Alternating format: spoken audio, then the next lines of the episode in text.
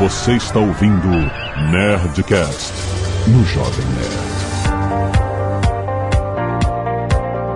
Landa, landa, landa, nerds! Aqui é Alexandre Antônio, Jovem Nerd, e tem uns passarinhos fazendo ninho na janela do Nerd Office. O que, que eu faço? Aqui é o Sandro Magaldi, do meu sucesso.com, e eu não faço ideia o que, que o Alexandre faz com os passarinhos. Cara. Aqui é Flávio Augusto. Nem tudo que parece é, inclusive os passarinhos. A minha esposa, quando eu era adolescente, a gente namorava, um passarinho fez o ninho na condição dela, ela foi pegar pra cuidar porque tá ferido e tal. Ah, cuidou do passarinho e tal. Pegou lá um monte de piunga aqui. E olho de passarinho. e aí que vem aquela frase: nenhuma boa ação vem sem punição.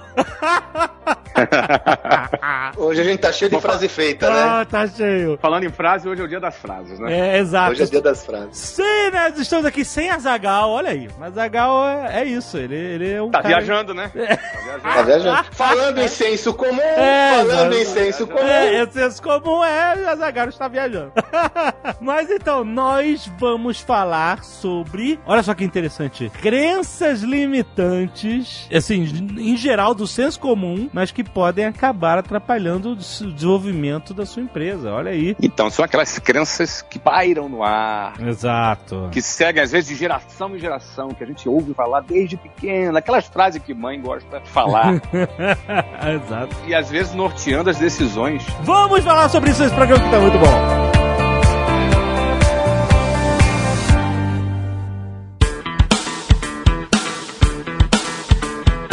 Começar direto ao ponto. Manda aí. O que a gente chama de senso comum? O que que é o senso comum? O que são essas crenças limitantes? De onde elas vêm? Como é que elas são construídas? né? Elas são construídas do nada, dentro da sociedade, são, dentro, são valores intrínsecos né, que circulam dentro da nossa sociedade e que, infelizmente, às vezes norteiam as nossas decisões. Às vezes a gente cria esses conceitos dentro da nossa cabeça, a gente não sabe de onde veio, mas aquilo ali está impregnado dentro da nossa cabeça. E o problema é que esses valores, esses conceitos, determinam as nossas decisões que a gente toma no nosso dia a dia e por conta das nossas decisões serem influenciadas por esses conceitos, os nossos resultados também são influenciados por esses conceitos, por consequência das decisões que a gente toma. Então, isso é menos inofensivo do que parece, isso tem menos relevância do que parece, e mais do que nunca, num trabalho que a gente faz de formar executivos, de formar empreendedores, na minha própria empresa, nas empresas onde eu trabalho, né, a gente forma muito executivo, forma muito profissionais, tem profissionais, por exemplo, que a gente não acha pronto, então a gente tem que formar. Um, um dos trabalhos que a gente faz é, na hora de você formar um, um executivo é alinhar esses, esses valores, alinhar essas crenças. E muitas vezes a gente tem que destruir para construir. Muitas vezes a gente tem que desconstruir para construir. Às vezes a gente tem que desaprender para começar a aprender, porque muitas coisas às vezes que a gente aprende ou que a gente aprendeu, às vezes dentro de casa, na escola, na família, não são tão construtivas assim. Então isso é o que a gente chama das crenças limitantes. São crenças que estão pairando no ar e que estão dentro da sociedade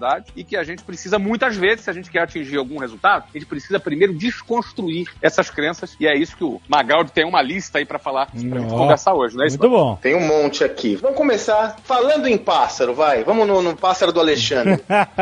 Olha lá, essa é boa. Mais vale um pássaro na mão do que dois voando. Olha aí. Essa é uma crença limitante. Olha só, porque ela diz que é melhor você se contentar com um pedaço Melhor você da se acomodar do que arriscar, né? Melhor, Ela- ela- não, é melhor não assumir riscos, né? não assumir riscos. E assim, se a gente for analisar com cuidado todos os nossos passos, analisar as histórias que a gente nós estudamos, a gente sabe que se você se conformar com essa visão, você não vai ficar nem com o pássaro na mão, nem com dois voando muitas vezes, porque esse pássaro pode morrer, né? É. Esse pássaro pode dar em nada. Então ela coíbe o nosso espírito, o nosso comportamento mais eh, proativo. O que eu acho interessante nessa frase é o seguinte: o que está por trás dela? Se você já tem alguma coisa que não é lá aquilo que você gostaria, porque o que você gostaria é de ter dois pássaros na mão, mas se você já tem um, contente-se com um Uhum. e deixe pra lá. Tem várias coisas por trás dessa frase. A primeira, assim, contente-se que você tenha na mão, ainda que não seja aquilo que você sonhou. Conforme-se, contente-se. Essa frase, ela manda essa mensagem. A segunda mensagem que ela dá é o seguinte: ela, ela tira da pessoa a ousadia. Que pra você buscar o segundo pássaro, você vai ter que pôr em risco o primeiro. E tem muita gente que não quer pôr em risco, às vezes, aquilo que tem na mão. Sim. Prefere viver mediocremente pro resto da vida. Prefere viver meia boca que arriscar, realizar e conquistar aquilo que ela gostaria. Você vê, é uma frase inocente, é uma frase que eu, por exemplo, cresci ouvindo essa frase. É uma frase que, se você perguntar quem é o autor dessa frase, eu não, eu não sei quem é o autor dessa frase. Não tem autor. É autor. O autor é o senso comum. E não é uma frase inofensiva, porque para pra analisar,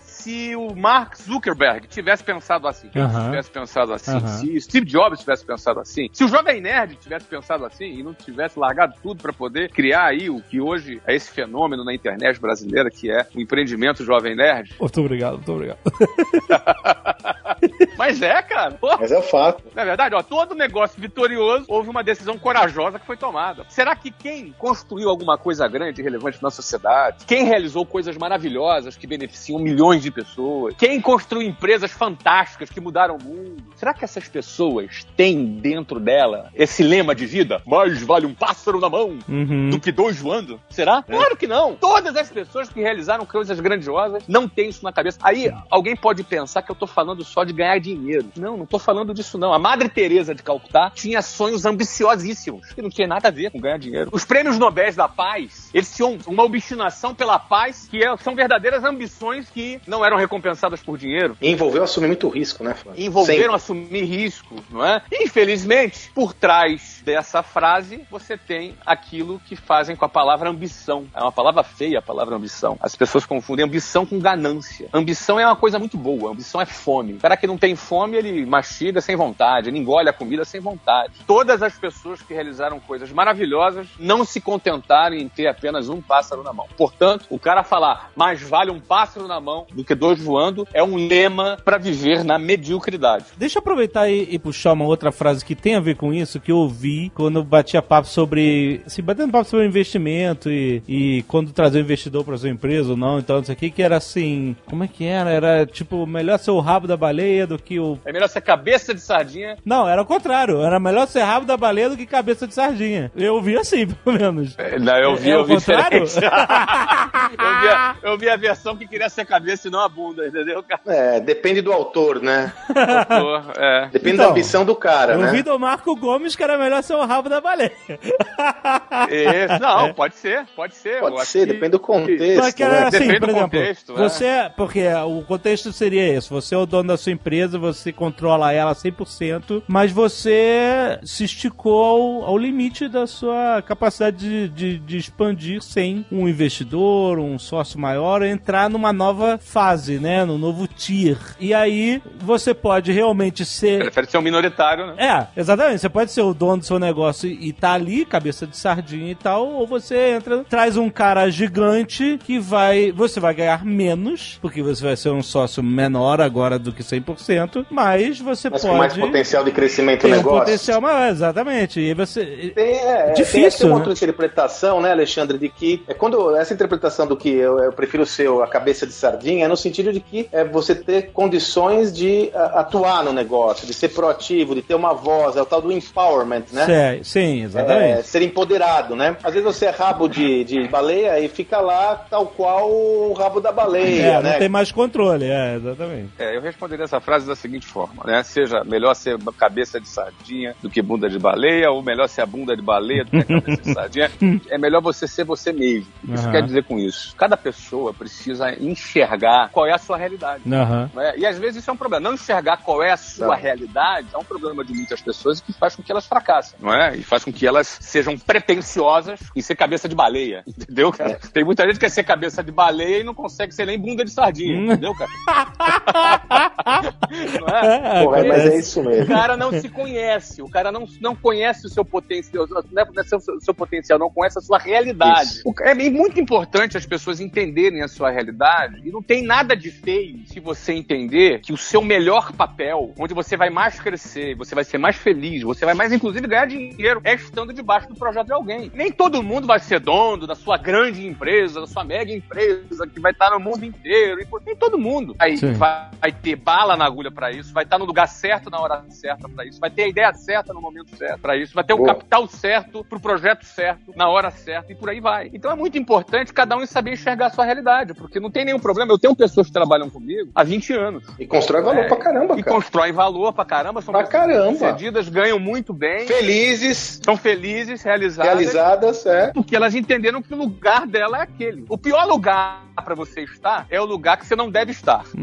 é Esse é, verdade. o lugar pra você estar. É verdade. Aquele cara que acha que é pretencioso. Ele confunde autoconfiança com pretensão. Da mesma maneira que aquele cara não se valoriza e se deprecia. Mas tem aquele cara também que é pretencioso. Então, eu penso que é melhor do que ser cabeça de sardinha ou bunda de baleia, você tá no lugar certo, adequado para você. Muito bom. Pra sua realidade. Por exemplo, o cara que tá começando e ele pensa assim, poxa, eu gostaria de ter o meu negócio próprio. Ótimo, tem nenhum problema. Pô, o ideal para esse é começar a trabalhar, arrumar um emprego naquela, naquele setor que ele quer empreender. E aprender, Uhum. desenvolver a sua, a sua toda a curva de aprendizagem que ele precisa ter naquela área, naquele setor, conhecendo os fornecedores, conhecendo toda a cadeia de valor que está em torno daquele setor que ele gostaria de empreender. Então, por exemplo, é muito melhor ele começar assim, depois, quando ele tiver conhecimento, know-how, juntou uma grana, ele já, já, já pode começar a fazer o negócio dele, que ele domina aquele negócio. Você vê, tudo é uma questão de timing. Tudo é, É. uma questão de timing. Então, o cara errou no timing, foi pretencioso, vai querer ser a cabeça da baleia, vai se dar mal. Vai acabar como bunda de sardinha. Aqui, por exemplo, o universo de startups. A startup pode ser qualquer coisa. Ela pode ser o Google ou ela pode ser qualquer coisa que você nunca ouviu falar porque justamente não foi lugar nenhum. e, Exatamente. e- e aí o que acontece? Por exemplo, o Google. O Google começou igualzinho como qualquer outra startup, os caras com uma ideia e tal, começando do nada, então, se transformando no Google. O YouTube também começou como uma startup e tal, não sei o que, tecnologia, plataforma de upload de vídeos, etc. Só que algum dia o Google chegou e falou assim: olha, eu vou comprar você e você vai ser o rabo da baleia. é isso aí. E aí a gente imagina, será que o YouTube, como uma startup, teria se transformado numa potência que ele é hoje sem o Google? Pensando assim, é só a gente ver. O Mark Zuckerberg é a bunda da baleia que você tá se, a que você tá se referindo aí. Você entendeu? Sim, porque ele tem muitos sócios investidores no Facebook. Isso, ele é um minoritário. É, ele não é o donão do, do Facebook mais. Há muito tempo. Mas você acha que ele tá infeliz? Não, não, Eu tá também acho isso, que não. Tá na pré-candidatura à presidência dos Estados Unidos. Pode escrever Olha aí. isso aí. Olha aí. Enfim, ele tem uma rede Globo global na mão dele, que é o Facebook, né? É, exato.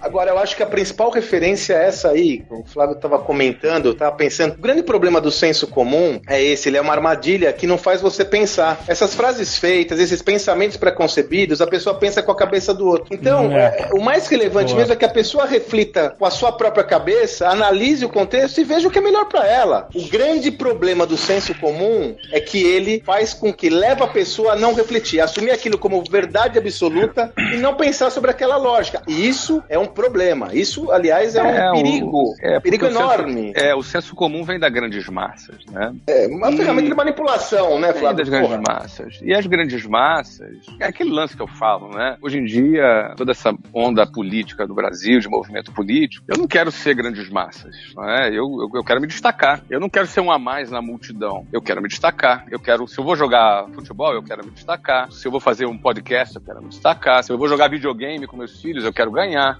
Caraca, coitado dos seus filhos. Não, claro. Não, coitado. Eles, eles ganham. Eles estão competindo Mas eles o ganham, tempo todo. né? Ganham. Pior Isso que aí. tudo que eles ganham, entendeu? Mas eu posso até perder, mas eu vou jogar pra ganhar. Aham. Sim, entendeu? Então eu quero que o Orlando City ganhe. Sim. Sabe? Eu quero, o que eu fizer, eu quero ter uma mentalidade vencedora em tudo aquilo que eu faço. Então, quando você vai pro senso comum, ela desenvolve uma mentalidade conformista. É a história do mais Isso. vale um pássaro que dois voando. Uhum. É meio conformista mesmo. Melhor pingar do que secar. Ou tem aquela outra, time que tá ganhando não se mexe. Olha aí, Flávio. time que tá ganhando não se mexe. Olha aí, e aí Flávio. vai, entendeu? Então, é, aí é que tá. Todos esses lemas, eu não quero que sejam um lema da minha vida, nem no lema da vida dos meus filhos, nem do lema da vida dos meus executivos. Na realidade, eu vou procurar pessoas para estarem do meu lado, para trabalharem comigo, que têm esse lema de vida de trabalhar para fazer o melhor, para progredir. Aham. Agora, você que tá me ouvindo aí, certamente você não é estimulado a isso. Nem na escola, nem nos meios sociais que grande parte das pessoas frequentam. Por quê? Porque esses lugares são permeados do senso comum. E aí a gente começa a ver uma geração de jovens que começa a se comportar como multidão, você entendeu? Começa a se comportar como boiada, como grande massa. Sim. Enquanto alguns querem se destacar. Não porque são melhores que ninguém, eu não sou melhor do que ninguém, ninguém é melhor do que ninguém, mas porque eu quero mais da vida. Eu vou viver aqui alguns anos nesse, nesse mundo aqui, não quero passar em branco, não vim aqui a passeio, quero mais da minha vida, quero realizar mais do meu potencial. Então, risco, risco de quê? Pô, eu vou morrer, risco de quê? Eu sei que eu vou morrer, mas não vou escapar vivo daqui. Ninguém vai escapar. Então essa filosofia de vida, essa mentalidade se contrapõe à mentalidade de quem quer chegar mais longe na vida, de quem quer realizar coisas maiores, uma mentalidade que se contrapõe ao senso comum, que é regido pelas grandes massas, percebe? Uhum. Então, qualquer um que se atrever a se desgarrar do senso comum e nutrir pensamentos como esse vai ser taxado de arrogante, Louco é bom. Maluco. Louco, maluco. Entendeu? Vai Louco. ser taxado de sonhador. Uhum. sonhador. Vai ser taxado dessa forma. Agora, Flávio, ó, uma referência importante. Você está falando sobre a sua visão, sobre a sua perspectiva pessoal, que é excelente, bela perspectiva. Eu tenho que trazer uma outra perspectiva aqui também. No sucesso.com nós fizemos 20 estudos de caso de 20 empreendedores brasileiros. Cada um deles, inclusive, com sua inclinação ideológica, religiosa, cada um tem um jeitão. Esses caras, os 20, e aí eu tô falando de gente que atingiu níveis de até de realização financeira distintos. Não tô falando de grana, tô falando de realização diferente. Esses 20, todos eles foram taxados de loucos, né? Foram em algum momento da carreira Então. desacreditados. Olha só, mano. Todos eles têm, têm um processo similar. Aí eu digo, essas pessoas que chegaram nesse patamar alto, que são milionários, que são bilionários, realizados. realizadas no seu trabalho, elas chegaram nesse patamar porque são assim ou são assim porque chegaram nesse patamar? É, é isso que eu ia falar. Justamente, você vê. a gente- vo- vocês que têm tantos exemplos de estudo de caso Olha. de pessoas que quebraram uma, duas vezes. Exato. O cara que. Entendeu? Se o cara tem esse ímpeto e ele quebrar. Ai, você pode quebrar se você arriscar. Ele mas tá às vezes aí. ele quebra, mas aí ele, ele tem o mesmo ímpeto e ele aplica de novo e. Olha, eu, Mas, eu- começa mas se não de novo. arriscar, vai ficar, medi- vai ficar medíocre pro resto da vida. Qual é a vantagem? Exato. Exatamente. Mas aí algumas pessoas podem estar ouvindo, aqui agora certamente pessoas podem estar se perguntando, e ela se pergunta assim, pô, mas peraí, Magaldi, Jovem Nerd, é o seguinte, eu sou um cara exatamente assim. Eu quero ganhar tudo, eu tenho mentalidade, mas até hoje eu só me dei mal. Aham. Então, o que que eu digo? Não existe fórmula para sucesso. Qualquer pessoa que Não. fale para você que existe uma fórmula, cara, não existe. Agora, uma coisa é certa, existe fórmula pro fracasso. Entendeu, cara? é, O senso comum é a fórmula para o fracasso. É. É. a fórmula para a mediocridade. Você mudar a tua mentalidade, se espelhar e, e trabalhar a tua mentalidade. Não tô falando de nada místico, não. Não tô falando de pensamento positivo. Ai, vai dar certo, vai dar certo. Você ficar aí com pensamento positivo, não vai acontecer nada. Você tem que agir. É, exatamente. Ainda assim, não significa que você, na hora de executar, vai ter competência, você vai acertar no timing. Olha, timing é tudo, cara. Hum, sim. Timing é tudo. Sim. O cara criar o mesmo Facebook há anos, não adianta. Tem que, tem que ser no momento certo, na eu hora vi isso, eu vi isso acontecer. Eu trabalhei, eu estagiei em 97 numa empresa em Botafogo, no Rio de Janeiro, que tinha uma joint venture com uma empresa inglesa chamada Cerberus, lembro disso. E eles tinham inventado uma forma de comprimir música, que é a mesma coisa que a MP3, que antigamente música não tinha compressão, era impossível fazer download com internet de escada, esse- não, não dava pra você comercializar música. Então eles inventaram a compressão de música e eles estavam criando uma empresa multinacional para vender as músicas pela internet em 97. Uma Uhum. ideia genial que Genial. Ele veio muito antes. inventou, inve- inventou iTunes na hora errada. Exato. Então, então na hora errada, foi, quebrou o fôlego dele, não aguentou, e, e é isso. E aí depois veio o iTunes na hora certa, sacou? Ele perdeu duas oportunidades. Primeiro, ele criou na hora errada. Agora, você quer ver uma outra oportunidade? Talvez ele não tenha patenteado. É, e aí eu não sei os detalhes. Eu acho que até Talvez tinha. Mas o problema é o seguinte: depois, logo depois veio a MP3, ou veio junto, ou, a popularização da MP3 veio, e a MP3 não tinha uma patente, era uma patente quebrada, era alguma coisa assim. Não tinha dono, entendeu? Mas esse tipo de coisa tem. Eu tenho um amigo aqui nos Estados Unidos que ele patenteou, acho que uns 15 anos atrás, a- o conceito de pagamento por celular. O Uhum. conceito de pagamento, desse formato de pagamento. Ele, essa- muitas dessas patentes dele hoje estão na Apple, estão no, no- no Certo. Apple Store, é? Ou seja, cada transação que acontece em Apple Store hoje, ele pinga alguma coisa pro cara. Bom, é, eu não sei os detalhes, realmente. Era só um, eu era só um pequeno estagiário. A diferença do timing, quando ele tá errado, é quando o cara enxerga e patentia. Quando ele faz a patente. Sim. Aí aquilo ali, ele foi o primeiro. Ele foi o primeiro, ele, ele, ele, ele chegou na. Ou seja, você pode enxergar alguma coisa. Se enxergou muito antes, no time errado, o cara faz a patente. Pois é, então não é só pensar depois, ah, o cara teve a ideia. Se você tiver a ideia muito antes do timing, também acontece esse tipo de coisa, né? E aí você Também não tem vai. que identificar que tá fora do time. Eles achavam que era o timing, você entendeu? Como que a, a gente vai sair? É muito difícil, né? tava batendo um papo com ele, ele tava me dando uma aula sobre essa história de patente. Não é uma coisa assim que é a minha praia, mas ele tava me dando dando aula sobre isso e aquilo. Eu grudo no cara, eu vou, vou sugar, vou aprender é, o que eu puder aprender. Ele tava me dando aula sobre a história de patente. Aí ele tava me falando das patentes que ele. As novas patentes que ele tem. Ele tem mais de 93. Uhum. E aí, pô, pra mim é uma coisa diferente. É uma coisa diferente. É um outro que fugiu da faculdade também, né? Tem uma empresa hoje que fatura 3 bi, uma empresa de tecnologia. E aí ele falava sobre a tendência dos drones. Vocês viram lá no Super Bowl, né? Sim, animal, sim, sim. né, Lady? Gaga. Foi foda. Então, você viu quantos drones tinha lá voando? Eram dela? 300 drones, pelo que eu li. 300 drones. Pô, muito legal, né? Agora deixa eu te Pô. fazer uma pergunta instigadora. Se cada um daqueles 300 drones, ou não necessariamente aqueles, ou quem sabe outros, estivesse carregando um explosivo. Caraca, cuidado aí, cara. Nem você tá ouvindo essa porra, compadre.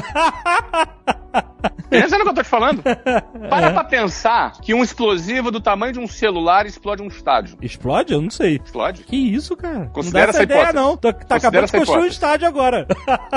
Não, eu tô te falando a ameaça que os drones representam. Hum, sim, sim, entendi. Não é assim, em 2001, pegaram três, quatro aviões, explodiram lá um prédio em Nova York, pô, é muito mais difícil sequestrar um avião do que pilotar um drone, concorda comigo? Sim, concordo. Pra pensar o tamanho da ameaça, a segurança que um drone representa. Sim, sim, sim, pode acontecer. Isso é novo, concorda comigo? É novo, é novo. Como se faz a segurança disso? O cara tá com um monte de patente já sobre isso. Ah, você tá vendo aquela Coisa, coisa do. Ah, De- tá, de uma realidade que não foi mapeada sinal. ainda. É isso aí. O cara, é, O cara tá me dando olhando na frente, entendi. O cara tá olhando na frente. O cara tá me dando uma aula sobre patente, ele me chegando. Como é que ele chegava numa patente? Ele começa Quer dizer, o cara é especializado nisso, Flávio? É, não, ele, ele- o negócio dele é outro, ele não é especializado. Ele tem mais de 5 mil imóveis, ele é um cara de. é um empresário. né? E, obviamente, ele gosta de patente, cara, gosta de tecnologia. E aí ele tava me explicando, quando ele tava me dando uma aula sobre patente, e, e ele me falando sobre os drones, né? Que a gente tinha comentado sobre o Super Bowl, assisti com ele o Super Bowl, e aí a gente viu, achei bacana. E aí ele tava me comentando pô, a ame- a ameaça que um drone representa pra segurança de um país, né? Você imagina, né? Você chega ali, um. Que tipo de segurança um estádio tem que ter pra um drone? E, obviamente, a gente tá inaugurando agora, hoje, hoje, exatamente daqui a uma semana, no dia 5 de março de 2017, esperando o nosso estádio lá no Orlando City. E, obviamente, a gente tá ali preocupado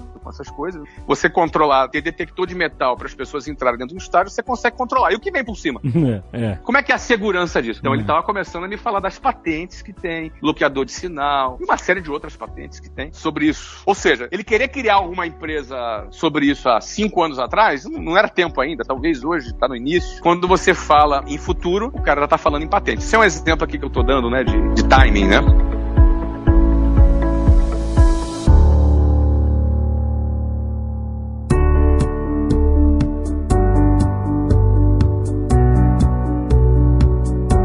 Acabou falando essa frase aí do em time que se tá ganhando não se mexe. É bem oportuna pro Flávio agora.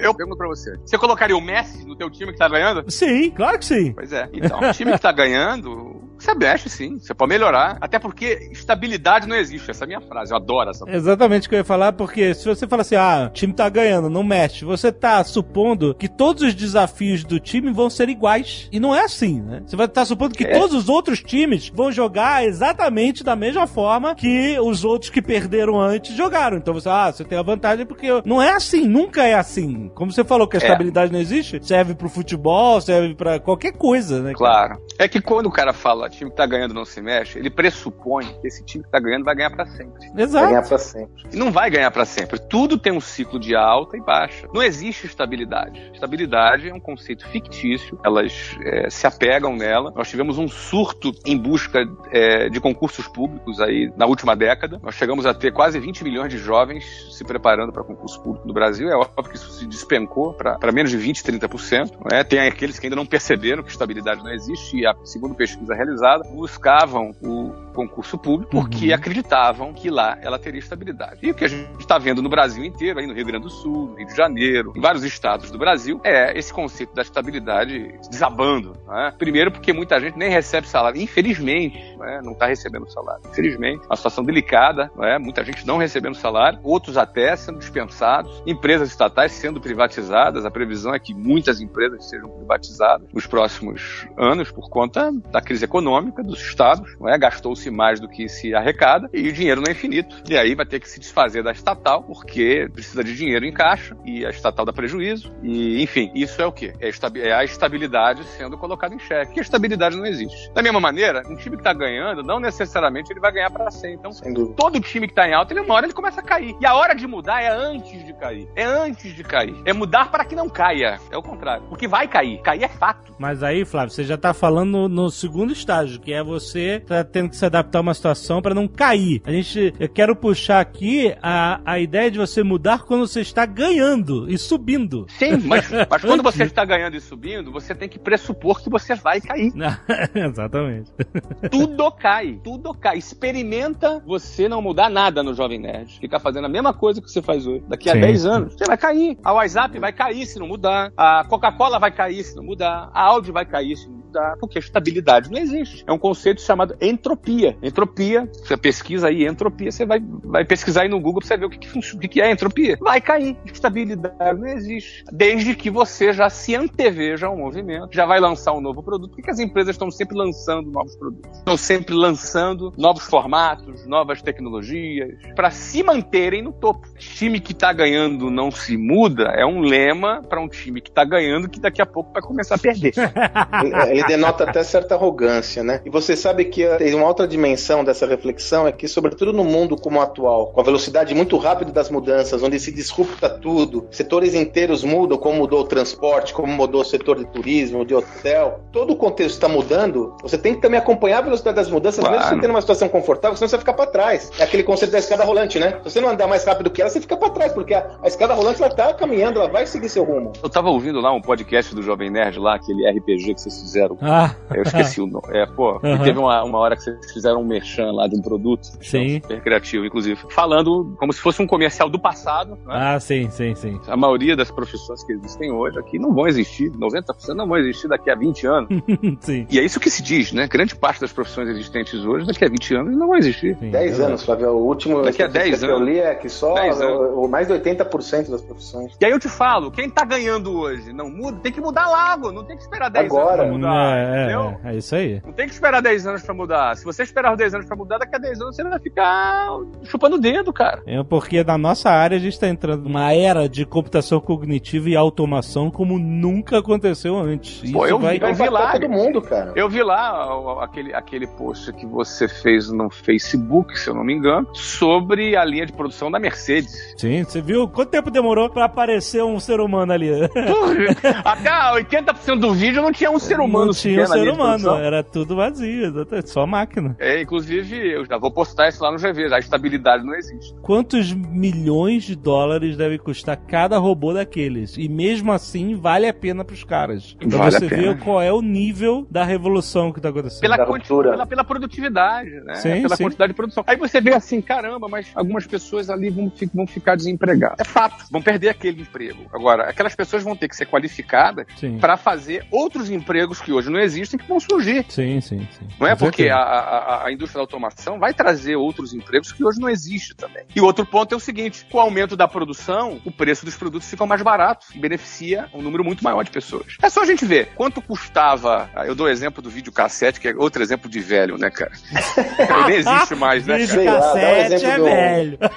Essa, cara. O videocassete custava mil dólares. VHS. Depois é... custava 200 reais, né, cara? É isso aí. Até hoje, aí, você vai pegar ah, produtos eletrônicos que antigamente, quando foram lançados, a TV de plasma, quando foi lançada, custava 40 mil reais, né? Sim, sim. Putz. Hoje não vale nada, nem, nem tá no mercado mais a TV de plasma. Nem tá no mercado, tá fora. Hoje é. Hoje então, mas é, é, é. de LED, né? Você veja que essas empresas, todas as empresas de tecnologias são referências nisso, elas acabam se destruindo, elas próprias acabam se autodestruindo suas linhas de produto, criando outros isso. produtos, Sabe por porque senão o concorrente destrói. Sabe por quê? Elas, elas não concordam com a frase: time que tá ganhando não se, não se mexe. É por isso é. que elas fazem isso. É, isso e ó, eu vou te falar mais: as que concordam com essa frase, com o tempo elas morrem. É só a gente olhar todas as organizações organizações, exatamente. Elas é uma vão arrogância, ganhar- uma prepotência que vão morrer. Elas vão ganhar até começar a perder, depois quebra. É isso aí. Exato. Aí não vão faltar exemplo aí. A Kodak, da Faltam verdade. exemplos da própria Nokia. Eu tenho um monte de exemplos de empresas que ou sumiram ou ficaram irrelevantes. BlackBerry. Pô, você lembra o que era o BlackBerry? Eu me lembro que eu, eu, vi, eu li uma matéria na época na Fast Company que virou sinônimo do BlackBerry lá. Todo mundo no, no, tinha até aquela doença nos dedos proveniente do BlackBerry. O que que é o BlackBerry hoje? O pessoal nem sabe o que é o BlackBerry. cara. desapareceu. Desapareceu. Tinha todo o mercado de smartphone. É, pois é. Porque time que tá ganhando, É. né, já Não se mexe. não se mexe. É, olha aí. Vou puxar uma pesada aqui, ó. Pesada. É o seguinte, ó. É impossível no Brasil você dar certo, você prosperar, você ganhar dinheiro, você crescer sendo honesto. Olha aí, essa pesada. Isso é um senso comum. Vou te falar como ele aparece assim, ó. Eu tava lá, nós fizemos um post do. Faz tempo isso, do Geraldo Rufino. É, uma boa parte das pessoas conhece o Geraldo, nós lançamos o Geraldo lá no estúdio de caso, né? O Geraldo, ele é um empreendedor bem sucedido, né? E tem todos os predicados pejorativos que qualquer pessoa medíocre usaria. Mas o Geraldo não acreditou em nada disso e prosperou. Então fizemos um post lá no meu sucesso e houve um comentário que me alertou pra isso, né? O comentário era esse: Isso tudo é balela. É impossível no Brasil um empresário ser rico sendo honesto. Caraca, que triste, né? Triste. É porque gente, é, é óbvio que a gente tem muitos maus exemplos, né? Não há dúvidas, é- exatamente. E aí a pessoa fica associando isso. É mas- que esses maus exemplos ajudam a construir o senso comum. Exato, exatamente, exatamente. Porque todo mundo, agora com o Ike tá todo mundo assim, né? Vivendo um pouco disso. Ah, o Ike era o grande empreendedor do Brasil, o cara que veio construiu, sabe, um império e etc. Tinha tantas ideias fantásticas e tal. E aí, bum, toma aí. Não, Aproveitar e Alexandre, falar- é o- vamos, vamos aproveitar e falar do Ike um pouquinho, que já que ele falou isso, deixa eu tentar. Você fez um post do Ike, né? Isso, vamos tentar mostrar um pouquinho das pessoas sobre o Ike. Primeiro, assim, eu não conheço o Ike pessoalmente, conheço pessoas que conhecem o Ike, que é um cara super bacana, super de trato agradável, educado, não é? Eu, eu nunca ouvi falar das pessoas que eu conheço que conhecem o Ike e, e nunca ouvi falar. É sempre um cara agradável. Agora, vamos, vamos entender, as pessoas têm construído no Brasil uma visão muito equivocada do que é o empresário. Por exemplo, o empresário passa a ser o Ike, passa a ser o Marcelo Odebrecht, os dois estão presos. Tem nome e sobrenome, né? Então, vamos entender que essa turma que se instala como um parasita na máquina estatal e fazem ali um acordo com meia dúzia de gente ali para poder pegar contato e construir uma coisa muito grande, ganhar muito dinheiro. Eu, não- eu, eu, não- eu- assim, eu não quero ser preconceituoso, não, cara, mas eu não, eu não chamo isso de empresário. É, é- é- não é empresário? Não é. Empresário, isso aí é outra coisa. Isso aí, sei lá, vamos dar um nome que você, dá o nome que você quiser aí, que isso aí é, digamos, é um, é um procurador de um político. Esse empresário não vive sem um político e esse político corrupto não vive sem esse tipo de empresário. Então, ruim que o nome é empresário, é o mesmo nome. né? Eu sou empresário É. também. É, a gente usa o mesmo nome, né? Mas para mim, empresário são aqueles que geram 70% dos empregos formais no Brasil. São as micro e pequenas empresas, pessoas trabalhadoras que trabalham 10, 12 horas por dia, que lutam pelo seu negócio, que lutam pelo seu sonho, pelo seu projeto. Não tem dinheiro de governo, não tem dinheiro de BNDES. Eu nunca peguei dinheiro de BNDES, por exemplo, não é? Até porque eu nunca tive pedigree para isso. É, Se você fosse pedir, também não te daria. também, se eu fosse pedir, também não me dariam. Hoje Que esse dariam. mané. Hoje dariam. Só teria na minha porta. Mas quem é esse mané aí que quer dinheiro aí? Sai fora aqui, moleque. Sai fora. então o que acontece? 70% dos empregos formais no Brasil são gerados por empresários, pequenos empresários, gente que está lutando para ter o seu próprio negócio. Alguns se destacam, alguns têm mais visão, alguns conseguem achar um nicho de mercado e aí crescem, se desenvolvem. Esses, para mim, merecem receber o nome de empresário. É o cara que não é um cara que é parasita de máquina estatal, que vive daquilo que produz, não dos acordos, né, das conversas de pé de ouvido, dos bilhetes que correm debaixo da mesa, das conversas nos corredores dos governos Brasil afora. Não é? Então, é, isso não é atividade empresarial, isso é atividade política disfarçado de negócio. Agora, É, a então- maioria não é esse cara, né, Flávio? Isso que eu, a nossa é- é- experiência é impor- mostra. é a que é maioria não é esse cara, velho. Dizer não é. que a maioria, que gera 70% dos empregos no Brasil, não tem nem acesso a isso. Alguém pode, pô, mas Flávio, você não tem acesso aos políticos? Eu falei, olha, talvez até tivesse, né? Eu, na realidade, fujo dele. Então eu não quero meu número de telefone na agenda de nenhum político. Não quero, entendeu? Porque eu, é, não é que é errado, eu não quero. É pessoal isso, não é? Eu até escrevi num post no GV. Eu não faço, nunca vendi para governo, nunca vendi nada para governo, não quero. Então, é pessoal. Mas por que, Flávio? Sei lá, porque eu tenho preconceito, pode ser. Tenho medo, eu tenho sei lá o quê. Eu não quero. Eu quero fazer, eu consigo fazer meus negócios B2B, B2C. Então, é, é uma postura postura minha, pessoal, eu prefiro fazer dessa forma. A maioria também é assim, não tem nem acesso. Eu também nunca tive. Hoje tenho, mas não tinha quando comecei. Então, às vezes as pessoas nutrem a falsa ideia de que para eu vencer eu preciso de QI, quem indica. Uhum. Para eu dar certo eu preciso de padrinho. Para eu dar certo e ganhar algum dinheiro eu preciso de esquema. Eu preciso conhecido. E não é, isso não é verdade. Não é. Não é verdade. Existe uma é verdade. população gigante de empresários, de empreendedores no Brasil inteiro, do interior, na capital, que constrói o seu negócio pequeno, médio, grande. Alguns chegam a ser grandes, outros fi- ficam com um negócio pequeno sempre, ganham a sua vida dignamente do seu pequeno negócio. É uma população enorme de gente que trabalha, que paga imposto pra caramba, que paga encargo trabalhista pra caramba nessa CLT ultrapassada que existe no nosso Brasil. Ou seja, é gente que trabalha e que essa, esse, e que, e que esses não são aqueles que aparecem nos jornais. O É. que aparece nos jornais são esses caras aí que a gente tá falando, entendeu? Os malandrões. Tem um efeito perverso essa lógica que é a seguinte: se eu acredito que para prosperar eu tenho que ser desonesto, É melhor não fazer cabe- nada e ser um Não, fracassado. isso que eu ia falar, Flávio, me cabe duas alternativas. Ou eu vou ser um cara, não vou prosperar na minha vida nunca, porque eu quero ser honesto, ou então eu vou ter que ser desonesto para prosperar. Percebe? É um dilema escolher de Sofia. Eu quero os Eu, dois. eu prefiro, eu preferiria ser desonesto e, e- e viver de forma mediana. Eu preferiria. Só que essa não é a única opção. Não pode o cara ser. acreditar que essa é a única opção, ele, ele é uma crença limitante. Você Uma pode crescer sendo honesto. Você pode ser empresário, bem sucedido, ganhar dinheiro, prosperar e ser honesto. Isso é fato. Essa crença limitante, às vezes, ela é usada até como uma espécie de consolo. Muleta. Sabe? É aquela história do pai que chama o filho assim: tá vendo, meu filho? Teu pai teve a oportunidade de ser desonesto, teve a oportunidade de fazer isso, mas não, eu estou aqui, é? e a gente vive essa vida. É fato isso. Uhum. Eu acredito que existe muita gente que teve a oportunidade de ser honesto, desonesto, e negou e vive uma vida simples e bota a cabeça no travesseiro e dorme. Isso não tem preço. Eu acredito nisso, eu acho que isso é muito mérito, merece parabéns. É raro, mas existe. Acredito em vocês que existe. No entanto, é importante você, jovem, tá aí começando a tua vida, tem os seus projetos. Não é verdade que para você dar certo e, e prosperar, você tem que fazer coisa desonesta. Não é verdade. Assina embaixo, assina embaixo. Porque tem o outro lado, né, Alexandre? Eu faço e falo, é, meu, não tem jeito, tem que fazer assim, porque senão não funciona. Não, não, não. Te pararem, se o guarda de trânsito te parar na estrada porque você tá com excesso de velocidade, e se você pagar uma propina pra ele, cara, tem uma saída assim. Não dá uma autodesculpa pra você, pra sua ilicitude, porque você tá sendo sacana com você mesmo, cara. E eu já tive nos papos de. Sabe, Natal? Natal é hora de ter esses papos. Puta. E aí o cara começa a dar desculpa. Ah, porque se fulano Não tem faz. jeito! Senão a minha empresa não cresce. Se eu não, É se eu não tiver caixa isso. 2, a empresa não cresce. e É aí os isso. caras lá no, no, no, sei lá, em Brasília podem fazer a merda que, que quiserem. E aí o cara, e, tipo assim, a vontade era de entrar na discussão, mas o que, que vai adiantar? É. E de falar o exemplo que nós temos aqui. Olha, meu filho, aqui não tem caixa 2. Exato. Nunca tive. Cara, a gente não. Sério, a gente nunca teve um real de caixa 2. E aí eu ouvindo o filho da mãe dizendo que a empresa dele não cresce se não tiver caixa 2, ah, caraca, eu, Para! mas aí eu fui, eu levantei e fui pegar pudim, porque tava muito bom, era melhor É do que melhor. discutir com Manjar. é melhor comer pudim. Mas deixa eu explicar pro pessoal o que é a caixa 2. É o cara que fatura um, um dinheiro na empresa e não contabiliza para não pagar imposto. Ele Exato. Sonega imposto. é? Exato. Hoje, o índice de sonegação no Brasil é gigante. É gigante o índice de sonegação do Brasil. É fato que o acúmulo de impostos no Brasil dificulta a vida de todo empresário. não é? Mas se a tua área, se o teu negócio é um negócio que é inviável você pagar imposto, deixa eu te dar um conselho. Sai dessa área. Muda de área. Muda de área, não é possível, cara. Você só consegue assim. Vai, ó, vai pra área de editora. Eu tenho editora. A editora tem isenção fiscal de uma série de impostos.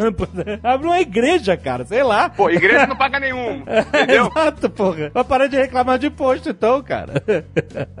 Curso de inglês paga só ISS, não paga IPI, não paga ICMS, não paga imposto de importação. exato, exato. Ah, mas eu trabalho na área de importação. Então tá bom, cara. Quem mandou você trabalhar numa área que tem IPI, imposto de ah, troca de área, pô. Troca de negócio. A vantagem de ser empreendedor é isso, você não tá preso a nenhuma área. Minha Exato. área é empreender. Se é que realmente o teu problema É esse. É esse. Ah, vezes não é é, cara, não é. é. performance de venda, teu problema é gestão. Gestão de custo. Gestão Pois de é, custo. E às porra. vezes o problema é honestidade mesmo. O Exato. Cara quer, o cara não quer sonegar porque ele pensa assim: eu vou sonegar porque não tem que pagar mesmo, ninguém paga nada. Mas ele dá desculpa. Todo mundo faz. Eu vou fazer também porque todo mundo faz. É. E aí eu vou dizer, só pra encerrar, eu digo pra você, pô, mas peraí, Flávio, você acha que vale a pena pagar imposto, mesmo quando é injusto? Eu vou dizer pra você com toda a franqueza. Não tô- eu não tô aqui discutindo se o imposto é alto, se o imposto é baixo, se ele é justo, se ele é injusto. Não quero discutir se o político faz ou não faz, se ele rouba, se ele não rouba. Desculpa. Se tem contrapartida, se não tem. Eu não tô discutindo isso. Aham. Eu tô discutindo o seguinte, cara. Se tu entrou no jogo pra empreender, paga o imposto. Porque não vale a pena você correr o risco. Exatamente. É um risco alto de você se enrolar, de você ter problema civil, de você ter problema criminal. Não vale a pena. Eu costumo dizer que eu corro qualquer risco, menos de ver o sol nascer quadrado. É isso aí.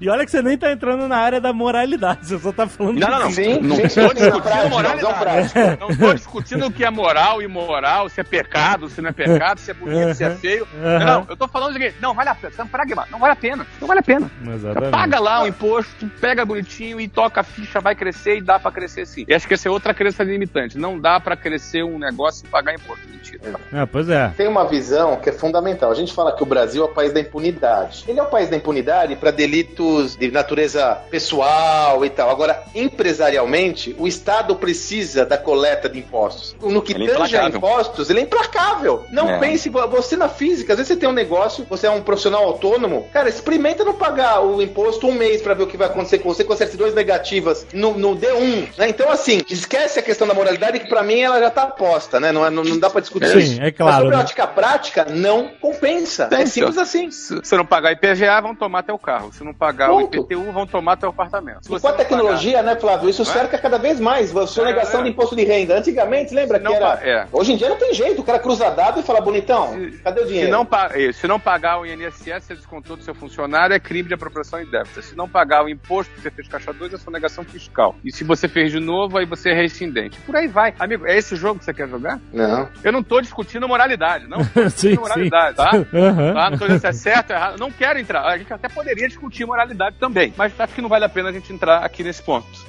Eu penso o seguinte: pague porque é a melhor coisa a fazer e produza. Aumente as suas vendas. É, aumente a exato. sua margem. faça uma melhor gestão. E ainda dá pra ficar bilionário no Brasil pagando imposto. Olha aí. O jovem nerd que o diga. É. Aí ele Lá vai. fez caçadores. Ah, as viagens Lá todas, vai, essa lá vida vai. na cabeça. Não não pica um verdade. episódio. Procurando. Fica É. só em hotéis, ficou numa suíte de 200 metros quadrados em Las Vegas, que eu sei. Aonde isso?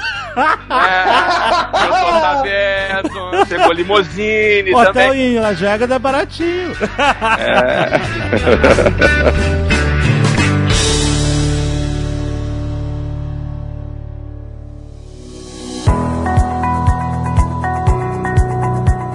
Então hoje é sexta-feira de carnaval. Ah, sexta-feira de carnaval. Que beleza. Uma coisa melhor pra fazer no carnaval é estudar. Se preparar. Vamos fugir do Nossa, senso comum. O Flávio, senso essa comum foi- é uma desgraça. Essa, olha, falar boa. carnaval? Boa. Isso aqui é deixa, né, cara? O resto é qualquer coisa, né, cara? Ai, que excelente. E aí, o que, que vai rolar de promoções agora do carnaval? A promoção de carnaval, né? É, é, o- tudo isso que a gente falou, vocês percebem a importância aí da leitura do contexto, né? A gente vive num mundo de revolução, tá tudo mudando. A melhor forma que a gente tem para acompanhar essa mudança é estudar, e é fato. Então, já que a gente tá chegando no carnaval, independente se você vai pular o carnaval, rasgar a fantasia, mas você aí tá comprometido com a sua evolução. Pô, cara, tá eu pensei que comprometido você... com o seu futuro. Desculpa, eu pensei que você fosse falar assim, ei, você aí, me dá dinheiro aí, entendeu? Não, não pode mais. Outra coisa. Nós temos o problema das marchinhas que são politicamente incorretas, cara. Ai, Não ai, tem mais ai. marchinha. Essa, essa Fala que vai fazer jabá e fala aí, você aí, cara. Pô, meu. Pô, mas você me ideia boa, né, cara? excelente, Mas, pô, excelente. vamos de novo.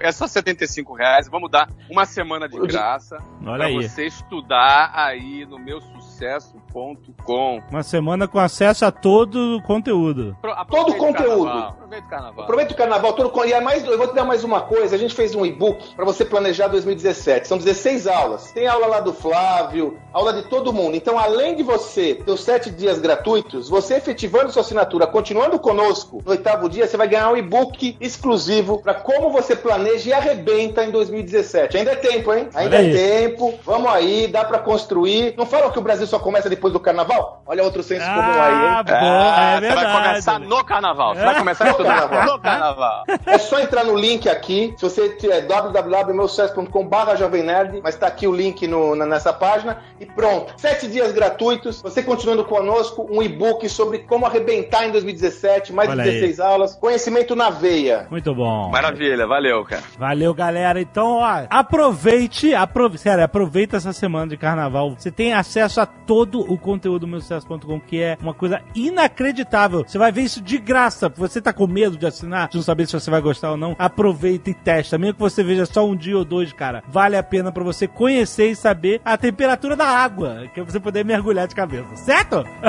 Certo? Valeu, galera. Um abraço. Valeu. Até mês que vem!